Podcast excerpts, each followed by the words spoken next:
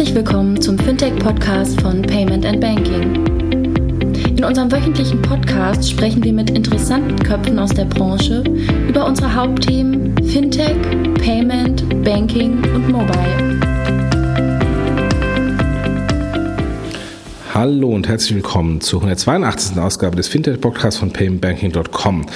Letzte Woche fand in China die äh, Money 2020 Konferenz statt, die asiatische, schrägstrich chinesische Edition, äh, nachdem die amerikanische auch erst vor wenigen Tagen äh, stattfand. Aber ähm, letzte Woche, wie gesagt, ähm, die chinesische Edition der Money 2020 Konferenz. Und unsere Kollegen vom Payment Banking Team, der Rafael Otero und Kilian Thaler, haben sich nicht nehmen lassen, nach China zu fliegen. Ich habe den Rafael zufällig sogar noch am Flughafen getroffen, ohne zu wissen, dass er nach China fliegt. Und so was machst du hier? Familie. Ähm, also insofern, ähm, die beiden haben eine etwas größere Reise auf sich genommen, um für euch ähm, ähm, ähm auf die Konferenz zu gehen. Und äh, deswegen diese Woche der Podcast, um euch zu informieren, was sind denn die Findings der Money 2020-Konferenz, was sind denn die hippen Themen in China ähm, und äh, passiert da mehr als das, was wir hier mitbekommen, nämlich über die BATs, also sprich die, äh, die GAFAs von China, also BAT steht für ähm, Baidu, Alibaba, Tencent, äh, diejenigen, die sehr stark, die Dotcom-Unternehmen, die sehr stark dort skaliert sind ähm, und dort das Internet äh, kontrollieren, wie die GAFAs äh, in USA und in West, ähm, äh, im westlichen Teil der Welt. Ähm, ja, deswegen gar nicht mehr großartig viel einführende Worte von meiner Seite und ich gebe jetzt gleich weiter an Kilian und Raphael. Viel Spaß. Hallo zusammen. Ähm, Raphael und Kilian unterwegs in China auf der Money 2020. Grüß dich, Raphael. Wie geht's dir so? Halli, hallo Kilian. Hier geht's hervorragend. Und selbst? Alles gut. Nach dem dritten Tag, Jetlag ganz gut überstanden, sitzen wir hier in der durchaus sehr großen Lobby unseres Hotels. Hat uns selber ein bisschen überfordert. Kleine, kurze Anekdote. Ab, äh, am Anfang, als der Taxifahrer uns hier rausgelassen hat, wollten wir ihn eigentlich davon überzeugen, dass das nicht das richtige Hotel wäre sein kann, aufgrund der Autos, die vor der Tür stehen. Und der Größe der Lobby. Überhaupt nicht unsere Kragenweite. Aber es hat sich dann doch aus unser Hotel rausgestellt, fälschlicherweise, und sind sehr zufrieden. Ja. Wie war dein erster Eindruck von der Money 2020 China, der ersten Ausgabe? Ähm, klein. Klein und übersichtlich. ähm, ich glaube, das, was tatsächlich ähm, interessant ist und äh, finde ich auch gut ist, ist, es ist sehr familiär. Ähm, man kann also um die Ausstellungsfläche, ich glaube mehr als zehn Minuten kann man gar nicht durch ja. das Ding durchlaufen. Nee, verlaufen geht nicht. Verlaufen geht nicht und das, obwohl wir äh, vermutlich in der kleinsten Messehalle von diesem Messekongresszentrum sind. Ja. Ähm, das, was sehr gut ist, ist, glaube ich, ähm, wir haben niemanden getroffen, den wir kennen. Das ist sehr gut. Das haben wir auch nicht jedes Mal, wenn wir auf einer Money 2020 sind.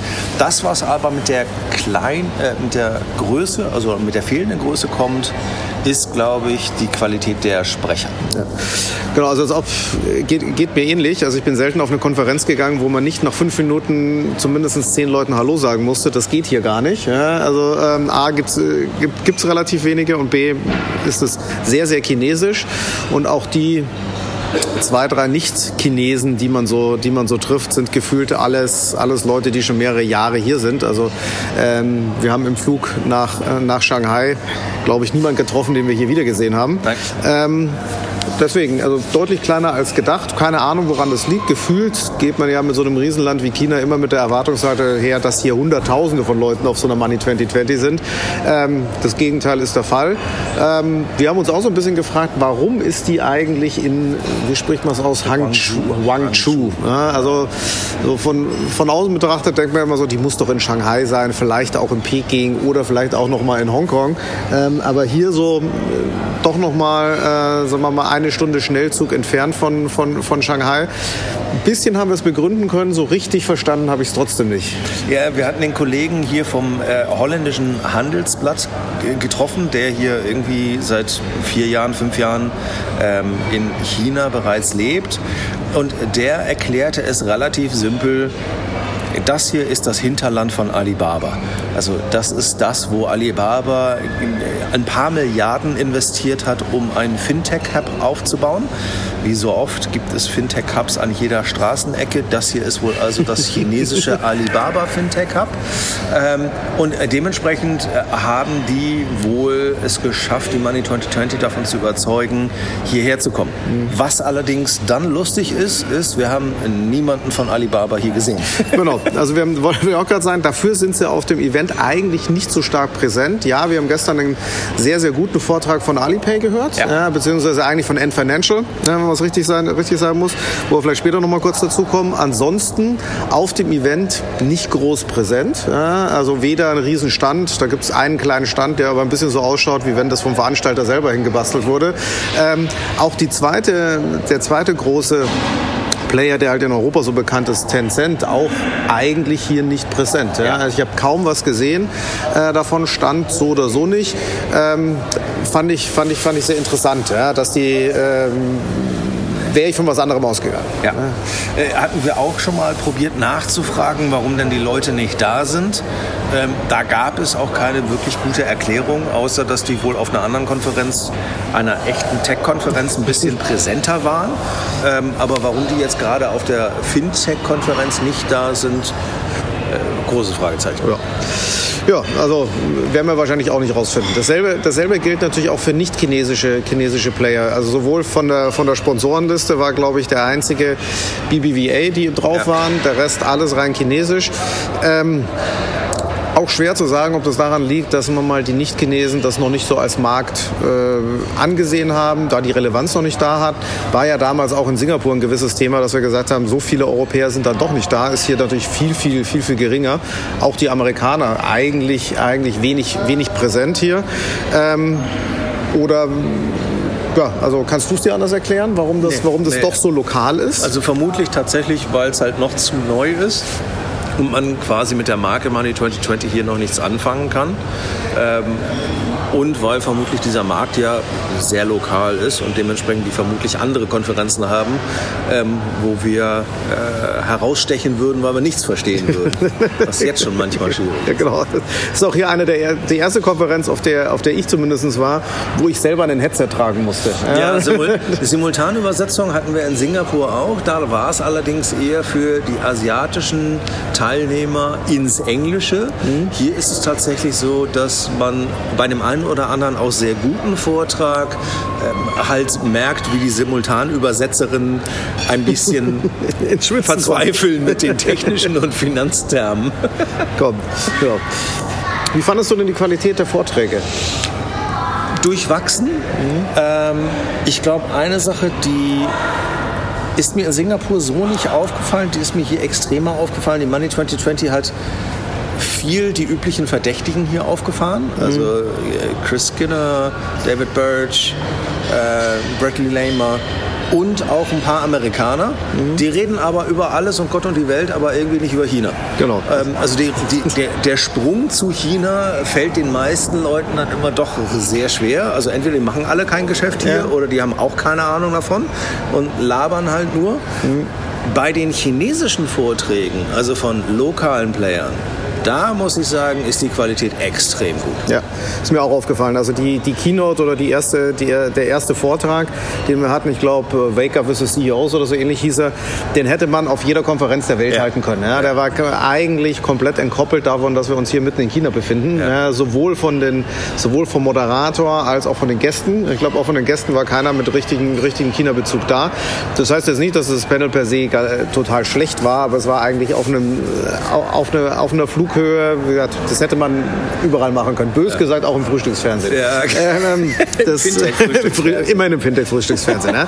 ähm, stimmt dir auch zu, es gibt, äh, gibt anscheinend so eine gewisse Konstanz bei den Moderatoren, die man immer, immer wieder bringt. Ja, die sagen, okay, die moderieren halt auf jeder Money 2020, um so eine gewisse, vielleicht auch vom Programm in Konstanz reinzubringen. Aber stimmt dazu, das eigentlich die wirklich interessanten war einerseits der Vortrag von, von, von Grab, den ich, der ja. gestern abschließend war, der Vortrag von N Financial Alipay, ja. ja. der sehr anstrengend war. Das war genau also dieses, also sowohl vom Simultan, von der Simultanübersetzerin, die gefühlt wahrscheinlich jeden zweiten Satz weglassen musste, weil es zu schnell war, auch die, auch die Slides waren teilweise so klein, dass man sich anstrengen musste, aber inhaltlich sehr gut. Ja, ja. Und dann noch von 51 ähm, wie auch immer dieser Credit Card Mensch der hieß. Also das ist eines der größten Prepaid Credit Card Schemes hier. Wir haben uns ein paar oder ich habe noch ein paar Sachen zu AI gesehen, die äh, sehr spannend waren. Äh, tatsächlich auch noch ein Regulatory Panel, was, was ähm, sehr ansprechend war. Ähm, also da sind wir tatsächlich an dem Punkt, wo man dann wieder ein bisschen sich schwer tut, weil A muss man sich auf die richtige Seite setzen, damit man halt nicht die chinesischen Slides sieht, sondern die englischen Slides. Ja, stimmt, wir haben, wir haben, uns mehrfach im Vortrag umgesetzt. Jetzt sind wir wieder auf der China-Seite gelandet. Das bringt hier nichts. Auch das ist ein Learning. Ähm, und das Zweite, man muss halt irgendwie zuhören. Man kriegt ja den Kontext trotzdem noch mit, auch wenn man die Sprache nicht beherrscht. Ähm, und man muss halt dann tatsächlich die Simultanübersetzerin auch noch irgendwie verarbeiten, die wirklich zum Teil, also dieser End-Financial-Typ war genial. Also stellt euch vor, das war ein Maschinengewehr, mhm. das einfach ohne Punkt und Komma. Äh, hatte zum Glück auch nur vier oder fünf Slides mit dabei. Sonst aber voll mit Text. Ja, genau, aber Punktgröße 10. sonst hätten wir, glaube ich, gar nichts mehr mitbekommen. Ähm, und die arme Simultanübersetzerin haben sie, glaube ich, mitten im Vortrag ausgetauscht. Ich hatte plötzlich eine andere Stimme, weil die erste wohl irgendwie an der Erschöpfung gestorben ist. genau. ja, das, äh, ja, interessant auch so ein bisschen diese ähm, was man so ein bisschen auch lokal mitbekommen. Es war unglaublich laut dort. Ja, man, es, es war schon so ein bisschen äh, konzertmäßig aufgemacht. Also einschlafen, also mir ist es trotzdem gelungen einzuschlafen aufgrund des Jetlags, aber es ist eigentlich schwierig gewesen, weil es so laut war. Ähm, auch viel, viel bunt, viel Licht, viel, sagen wir mal, showmäßig äh, da, da, da ein, eingespielt. Das, das auch, auch gut gemacht. Auf der anderen Seite ist uns, glaube ich, auch immer aufgefallen, Security immer sehr. Ähm oh, ja, das ist also gerade mit einem äh, westeuropäischen Hintergrund äh, sehen dann diese äh, schwarzen, sehr martialisch anmutenden äh, Sicherheitskräfte mit einer roten Banderole umarmen, erinnern die einen irgendwie an die Zeiten um die 40er, 50er herum ja. oder davor. Also wir waren selten so anständig. Ja, ich. das stimmt. Wir haben uns nicht getraut, weder sie zu fotografieren noch zu randalieren. genau. Das hatten wir dann im Flieger vorher. Genau. Auch, auch da hatte, hatte Raphael im Zug gelesen. Stimmt, diese Zug Zug, ähm, wir sind mit, mit, dem Schnellzug hergefahren von Shanghai nach Hangzhou und da steht drin, ja, also sinngemäß, äh, Randalieren im Zug beeinflusst ihren Social Score. Ja, genau. Daraufhin haben auch wir es nicht getan. haben wir uns ausnahmsweise zusammen. Genau, aber äh, so lustig es klingt, so, so präsent ist das Thema halt doch. Ja? Also ja. Für, für uns in Europa nicht vorstellbar, ja? aber hier steht es halt einfach so. Und lustigerweise, das Argument, was, was wir gesehen haben, ist, es hilft uns als Gesellschaft weiter und ähm, es hält die Leute in Schach und es hält die Harmonie, jetzt ein sehr chinesisches Wort, aber ähm, es bereitet die Harmonie in der Gesellschaft. Ähm, wenn man dann, so wie ich, gestern Abend beinahe äh, jemanden im Fitnesscenter erschlägt, weil der meint, dass er irgendwie bei Volllautstärke seine TV-Sendung gucken muss, ähm, dann kann ich das durchaus nachvollziehen, dass der Minuspunkte braucht in seinem Credit Score. ja, genau. Du, wenn du es gekonnt hättest, hättest du ihm welche gegeben. Minus 5000 genau. von Tag 1. Das, äh, ja, auch eine auch eine äh, Erfahrung, die wir, glaube ich, auch gestern Abend so ein bisschen gemacht hatten, so ein bisschen äh, China-Insights, wie, wie, sagen wir mal in Anführungsstrichen, ausgegrenzt man teilweise, teilweise ja. ist, ohne, das heißt, die, die Nutzung der entsprechenden chinesischen Ökosysteme ist ja ähm, nur mit großem Aufwand bis hin zu gar nicht möglich. Ähm, also hinsichtlich, wir können uns kein äh, Uber-Äquivalent hier Didi rufen, geht einfach nicht. so, das bedeutet, wir stehen eine Stunde an der, an der Straße und versuchen, einen Taxifahrer zu überzeugen, dass er uns dann doch mitnimmt, was uns nicht gelungen ist. Also auch nur ein Beispiel. Ähm, also Schluss war ja auch, man braucht es halt auch nicht, diese Offenheit für, für ja. andere. Also in anderen ja. Ländern wäre das nicht vorstellbar, dass man sich so ausgrenzt. Hier ist das ganz normal. Äh, kommen, kommen wir vielleicht da auch noch mal ganz kurz machen wir den Brückenschlag zu den, zu den Themen, die wir uns angeguckt haben. Europa spielt hier keine Rolle. Punkt. Ja, also wir hatten, ich glaube, der präsenteste Vortrag von, von einem europäischen Player war die Saxo Bank aus, mhm. aus Dänemark, ja. die sich dann gestern auch beschwert hat bei, über meinen Tweet, dass ich sie als klein bezeichnet habe. ähm, aber Europa findet in den Vorträgen nicht statt, ist kein Markt. Was aber sehr wohl vorkommt, ist Südostasien. Ja. Insbesondere Indonesien haben wir mehrfach gehört, Indien haben wir mehrfach gehört. Da scheint es viel Austausch zu geben mhm. im Sinne von, wie macht man Big Data in einem Land, was hat man da gelernt, wie macht man Big Data in einem anderen Land, was hat man da gelernt, wie geht man mit Regulatorik um, wie geht man mit Payment-Systemen um. Also da scheint es durchaus Austausch zu geben und nehmen wir das Beispiel Indonesien. Riesen Opportunity, viertes, viertgrößtes oder viertgrößte Bevölkerungs- äh, oder bevölkerungsreichstes Land in, in Südostasien. Ähm, wie geht man in den Markt rein? Es gibt keine Infrastruktur. Was braucht man dafür alles? Wer spielt damit mit? Ja. Sehr spannend. Wir glauben ja immer, dass wir als Europäer irgendwie doch ein normaler Markt sind. Mhm findet hier 0,0 statt. Ja, und wirklich, wirklich extrem nicht. Also es gibt weder, es wird weder als Markt gesehen, noch werden irgendwelche Beispiele aus ja. Europa genannt, noch, also weder gute noch schlechte. Ja. Es taucht nicht mal ein Logo auf von irgendeiner ähm, europäischen Company. Also ganz im Extremfall gibt es vielleicht irgendwo mal einen, äh, einen Speaker, der bei der Deutschen Bank in Singapur arbeitet ja. und vielleicht mal einen, der in irgendwelchen äh, UK taucht ein bisschen auf. Muss man sagen, die haben auch einen Lobbystand hier. Ne? Das erstaunlich. Das, erstaunlicherweise. Ne? Der war aber ziemlich leer. Gestern nicht, weil es, glaube ich, die eine oder andere Brexit-Frage gab. Aber ähm, also ansonsten stimme ich dir total zu. Europa existiert als Markt nicht. Ähm, USA schon. Das ist natürlich wahrscheinlich auch ein bisschen von den Veranstaltern her gepusht, die natürlich auch aus USA kommen und da die Kontakte haben, muss man Klar. fairerweise sagen. Aber China beschäftigt sich größtenteils mit sich selbst und dann vielleicht noch mit den näheren Nachbarn. Ja. Ne? Auch, auch interessantes Beispiel von gestern. Ich hatte ja gerade den, den, den, den Grab-Vortrag, also den sehr guten Grab-Vortrag erwähnt. Ähm, der Versuch danach, die App zu installieren, auch wieder in China nicht verfügbar. Ne? Also selbst, selbst du kommst wenigstens in den App Store. Bei mir funktioniert gar nichts. Ich habe ein Google-Telefon in einem Land, wo Google komplett gesperrt ist. Das ja, funktioniert so hart gar nicht. Dass du noch nicht verloren gegangen bist, ist ein Wunder. Nein, aber auch dieses Beispiel ähm, zeigt irgendwie stark, wie wenig man sich da, da nach außen öffnet und man es auch nicht nötig hat, sich nach außen zu öffnen. Ja. Es funktioniert ja, funktioniert ja irgendwie so auch. Und äh, ja, das war für mich so meine große Erkenntnis. Ja. Und sie kochen nicht unbedingt nur im eigenen Saft, sondern die sind gefühlt von außen wir sind ja auch nicht ganz unbekannt dafür, dass wir immer mal wieder sagen, hier, was passiert mit Gaffer oder was mhm. passiert mit BAT. Mhm. Wenn wir mal kurz auf den, auf den äh, sehr guten Alipay-Vortrag gehen. Alter Schwede, die denken über Sachen nach. Da hat, da kann ich jede Wette eingehen. Da hat in Europa noch nicht mal irgendjemand angefangen, drüber nachzudenken, zumindest nicht aus dem Financial Sector, mhm. wie sie mit Daten umgehen, wie sie Daten zusammenkriegen, wie sie Daten aus unterschiedlichen Datenquellen, Realtime, also Offline- und Online-Daten, aus unterschiedlichen Datenquellen zu Realtime-Daten verarbeiten, wie sie daraus eine Plattform bauen.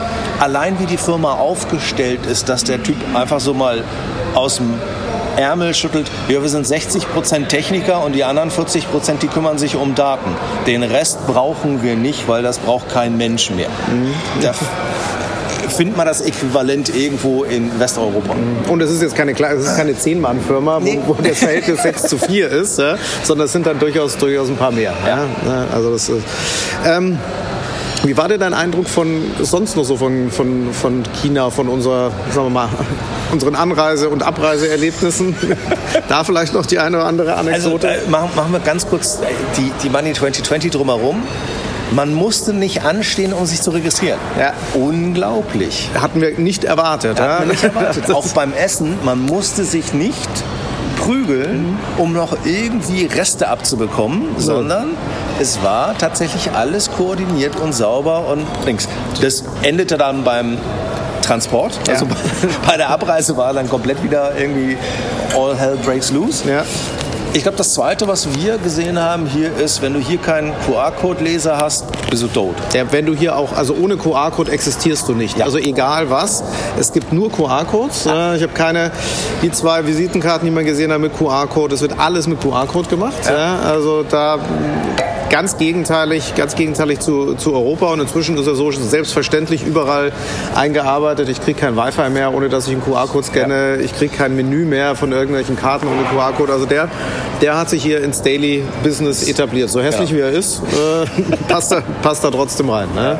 Das Zweite, was auch auffällt, ist so ein bisschen, ich, ich sag mal die Parallele vielleicht zu, zu, zu Japan ähm, wenn du hier als Ausländer unterwegs bist, dann ist das so manchmal ein bisschen Pech gehabt. Also entweder du sprichst Chinesisch oder kannst wenigstens die Zeichen entziffern. Ja. Also wir hatten zum Beispiel das Problem, dass wir mal in so ein Wi-Fi an einer der größten Train Stations in Shanghai rangehen wollten. Das ging zwar, aber dann kam diese Pop-up-Seite und die war halt komplett auf Chinesisch. Das hilfte uns jetzt, half uns relativ wenig. Ja.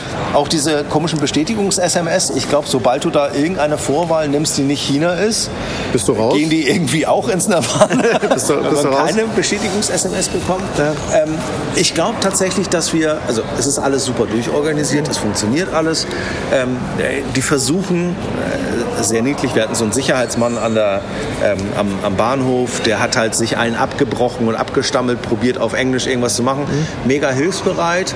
Ähm, es ist aber trotzdem so, dass die Leute hier für Ausländer nicht, wirk nicht wirklich darauf vorbereitet sind und so ein bisschen auch die Attitüde haben, naja, du bist hier, also passt dich gefährlich an. Ja, ja, das auf jeden Fall. Und das ist auch bei so, bei so Details wie auf der Konferenz. Es gab zwei, zwei, äh, zwei Goodie-Bags, eins, auf, äh, eins für die englischsprachigen, eins für die chinesischen. Leider ist der englischsprachige auch komplett auf Chinesisch.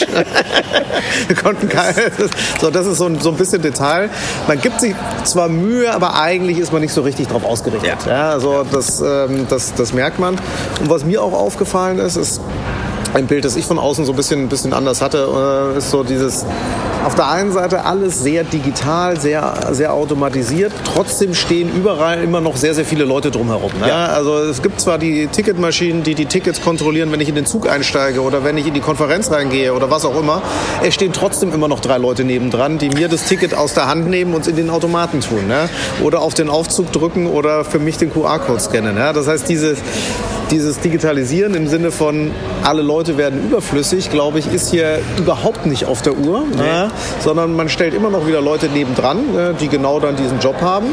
Ähm, ich glaube, da ist eher das Thema, das Thema Kontrolle ein bisschen dabei. Das ist ein Grund von der Digitalisierung mir auch ganz oft aufgefallen, überall steht die Passnummer drauf, ja. auf jedem ja. Zugticket und so weiter. Also vor allem wahrscheinlich für, für uns als Ausländer, um diese, diese Kontrolle da zu haben gibt jetzt mir kein ungutes Gefühl, fällt einem trotzdem halt irgendwie auf. Ne? So.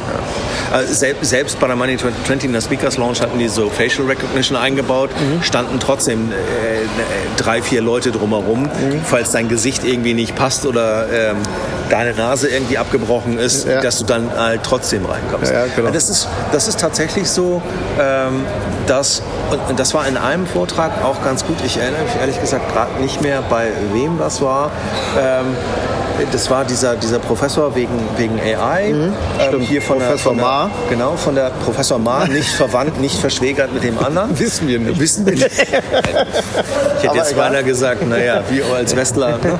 ähm, von, von der Tsinghua äh, Universität und der berichtete über so, was man für AI braucht. Und woran er glaubt, was man braucht, so als Staat oder als Universität, was die nächsten Trends. Und da kam etwas, was mich total überrascht hat, Made in China wäre in Gefahr, weil die Werkbank sich verlagert aus China in Staaten wie Bangladesch und Vietnam und dass der O-Ton der Rust Belt von China doch durch AI zu leiden hat. Mhm. Da guckst du dich auch einmal an und denkst so, upsi, ja, wo sind denn wir jetzt hier gelandet? Genau, das sind ja Sprüche, die wir ja eigentlich auch schon eher von der anderen Seite seit mehreren Jahren schon mal, schon mal haben. Genau. Also das, das auch, merkst du auch wieder, das ist eine eigene Welt, die ihre, die, die Begriffe auf ihre Welt mappt. Also Begriffe, die wir aus einem globalen Aspekt äh, sehen, wird dort auf die ja durchaus nicht wenigen 1,4 Milliarden Chinesen runtergebrochen. Genau. Ja. Und was er zum Beispiel sehr interessant, oh, was er als Aussage brachte, was ich sehr interessant fand, war der größte Anwendungsfaktor für ihn in China für AI ist Manufacturing und ja. nicht irgendwie eins von den Big Tech Playern. Ja, also weder Fintech noch. Wir haben uns so ein bisschen gefragt im Vortrag, sind wir jetzt hier in einem Manufacturing-Vortrag? er hat das Thema Fintech und AI eigentlich nicht angeschnitten. Er hat es immer nur kurz gesagt, ja, ja, in Fintech kann man es auch machen und im Banking ist es auch nett und für Big Data ist es auch nett. Aber Jungs, wir brauchen sie Manufacturing, weil da sind ganz viele Leute, die, äh, wo wir eine Gefahr haben. Und da kommen wir, da kommen wir so ein bisschen, so ein bisschen her. Ja, so. Genau. Aber äh, vielleicht noch mal kurz auf das äh, Thema, was du gerade anges angesprochen hast, so kurz äh, Facial Recognition bei der Speakers Lounge. Ja, fand ich irgendwie auf der einen Seite super. Ich glaube, in Europa bei uns nicht vorstellbar. Nein. Ne? Also irgendein Bereich, also sagst, da kommst du nur rein, indem du dich einfach davor stellst ja. ja. und dein, dein Gesicht erkannt wird und dann bist du als Speaker oder eben nicht. Ja. Fand ich schon irgendwie Technik eigentlich gut, gut eingebaut. Ja. Also unabhängig davon, dass es immer noch, dass da noch Leute dagegen, daneben stehen, aber ähm, nicht, nicht denkbar. Ne? Nein, ne? nein. Also und, und das ist halt auch etwas, wir hatten tatsächlich ein, zwei Vorträge zu, wie löst man Privacy, ähm, wie kriegt man Datenschutz respektive vernünftigen Umgang mit Daten hin. Ähm, da war tatsächlich auch die Aussage, auch von dem Professor, aber mhm. halt auch von N Financials und auch von, von ich glaube, Grab hat das auch gesagt. Ähm, wir sammeln so viele Daten und dann müssen wir erstmal damit gucken, was wir überhaupt damit machen können. Es gab mhm. einen, der war von äh, 51 QJJ, was auch immer, ist irgendein so ein Housing Fund, so mega klein für europäische Verhältnisse mit ein paar hundert Millionen, die, die er da irgendwie Umsatz macht.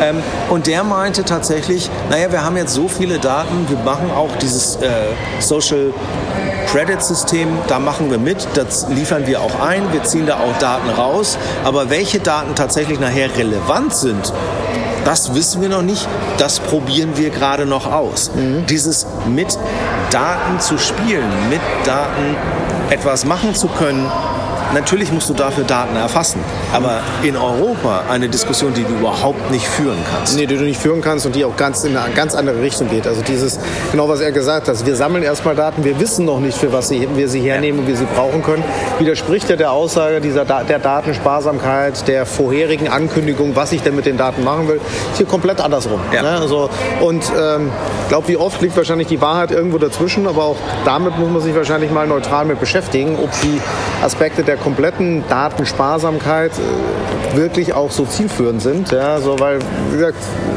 viele würden sagen, ich weiß auch nicht, was ich in ein, zwei, drei Jahren machen kann. Ich weiß auch nicht, was ich da wirklich rausholen kann. Also wie soll ich es im Vorfeld ankündigen können? Ja, und gleichzeitig aber auch die Aussage, das hört sich jetzt so ein bisschen nach Überwachungsstaat an und dass wir es toll finden, dass du alle Daten sammelst.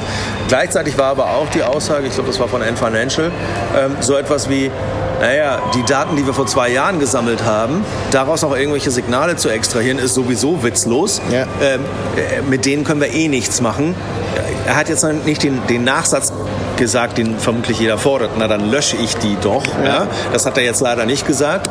Ähm, allerdings durchaus ein Bewusstsein, dass nur mit Datensammeln alleine bringt es das nichts. Ja? Ja. Wir haben mehrfach in Vorträgen gehört, so etwas wie, naja, und dann haben wir unsere AI gemacht und die hat dann irgendwie 10.000 Variablen. Aber du musst erstmal überhaupt rausfinden, wie relevant irgendeine dieser Variablen überhaupt ist. Mhm. Würde spiegelt natürlich auch wieder dieses, äh, also Aussage, Aussage unterstütze ich auch im Sinne von zwei Jahre alte Daten, was soll ich überhaupt noch damit? Aber reflektieren wir das mal nach Europa, wie viele Scoring-Mechanismen basieren denn auf zwei Jahre alten Daten bis jetzt? Und äh, wie viel davon könnte man eigentlich, äh, müsste man eigentlich ganz, ganz anders aufsetzen, aber, aber anderes, anderes Thema. Gut. Wir hatten, glaube ich, noch eine Sache, die, die spannend war. Also wir hatten Data, wir hatten AI, wir hatten das Credit-System, das, was mich überrascht hat, bleiben wir ganz kurz wieder oder kommen wir wieder zurück zu dem, ihr merkt, das ist der Vortrag, der doch ein bisschen Eindruck hinterlassen hat, der End Financial Vortrag. End Financial startet eine 2.0. Mhm. Und zwar erfinden die sich selbst neu und sagen, alles das, was wir bis jetzt nur für uns gemacht haben, machen wir jetzt auf. Open ist das richtige ist der richtige Weg. Wir bieten unsere Mechanismen, unsere Plattform, unsere Algorithmen, unsere Daten dem Ökosystem an. Wobei das Ökosystem jetzt China ist und China. chinesische Banken und chinesische FIs. Mhm. Aber erstaunlich, dass eine so moderne Firma wie Ant Financial, das mhm. waren jetzt die Anführungsstrichen, dass die tatsächlich jetzt anfängt, sich selbst zu disrupten und zu sagen, nein, das ist hier nicht mehr proprietäre äh, Dings, wir öffnen das ganze Ding nach außen, jetzt sorgen wir dafür, dass das Ökosystem funktioniert. Jetzt machen wir, jetzt machen wir Drittmarkt. Ja? Ja. Also das, äh, ja, also, hab, also fand ich, fand ich auch erstaunlich. Äh, ähnliches Beispiel und da fand ich haben wir jetzt nicht gesprochen, aber das fand fand ich eine interessante Info. Auch, auch Saxo ist ja sehr stark mit, ihren, mit ihrem Open-Ding hier reingegangen, hat auch ihre offene Plattform äh, präsentiert, wie stark die wirklich Geschäft mit chinesischen Jetzt FIs schon, jetzt ja. schon macht äh, oder versucht auch zu machen als eher kleiner europäischer Player. Fand ich sehr, sehr gut. Da fand ich auch den Vortrag sehr gut gemacht. Ja. äh, also klar, es ist immer nur ein Vortrag und man muss damit erstmal alles glauben, was da präsentiert wird, aber war sehr, sehr, sehr, sehr fundamental und auch die Themen, sich, zu öffnen mit Bankdienstleistungen, wirklich Core-Bankdienstleistungen für Dritte, war, war sehr, sehr gut. Und da würde mich, fände ich auch mal spannend herauszufinden, wie viele chinesische Cases gibt es denn da? Und äh, auch fast noch genauso interessant ist, normalerweise in Europa hören wir immer von BBVA, von Santander, von, von mir aus einer ING, die auch, auch diese Open Agenda pusht. Keiner von denen hier. Also BBVA hat nochmal 3,50 Euro oben ins Sponsoring reingeschmissen. Annahme, es ist ein Money 2020 Global Sponsoring. Ja, es war genau. keiner da, es gab keinen Vortrag oder sowas. Ja? Niemand, der Ja. sich hier auf die Bühne gestellt hat von denen. Und dann kommt so ein kleiner dänischer Laden und rockt hier das Ding, weil sie halt tatsächlich auch nicht nur Proof of Concept, sondern Live-Firmen und Kunden haben in Südostasien und in China. und eine technische Infrastruktur, die sowas hergibt. Ja. während äh, ein Vortrag danach äh, eine Panel-Diskussion mit der Citibank war, ja, wo, ich, wo ich drauf war, die genau gesagt hat, wir würden das gerne tun, wir kriegen es auf uns, unserer Legacy einfach nicht, Nicht auf, die, auf ja. die Reihe. Wir haben uns bewusst dazu entschlossen, kein White-Label Open API-Business zu machen, ja. ähm, weil es einfach nicht funktioniert ne, in, dem, in dem Thema, weil wir Sachen mit uns rumschleppen, die uns dran, dran hindern. Ja, und da wird die City nicht die einzige Großbank sein, die genau das, das am Hals hat. Ja. Ja, also ich So. glaube, Erster. Eintrag von uns. Jetzt Genau. versuchen wir mal, ob wir hier ein Taxi finden und wieder zum zweiten Tag fahren. Ähm, war eine runde Sache und Grüße nach Europa. viel Spaß. Ciao. Tschüss.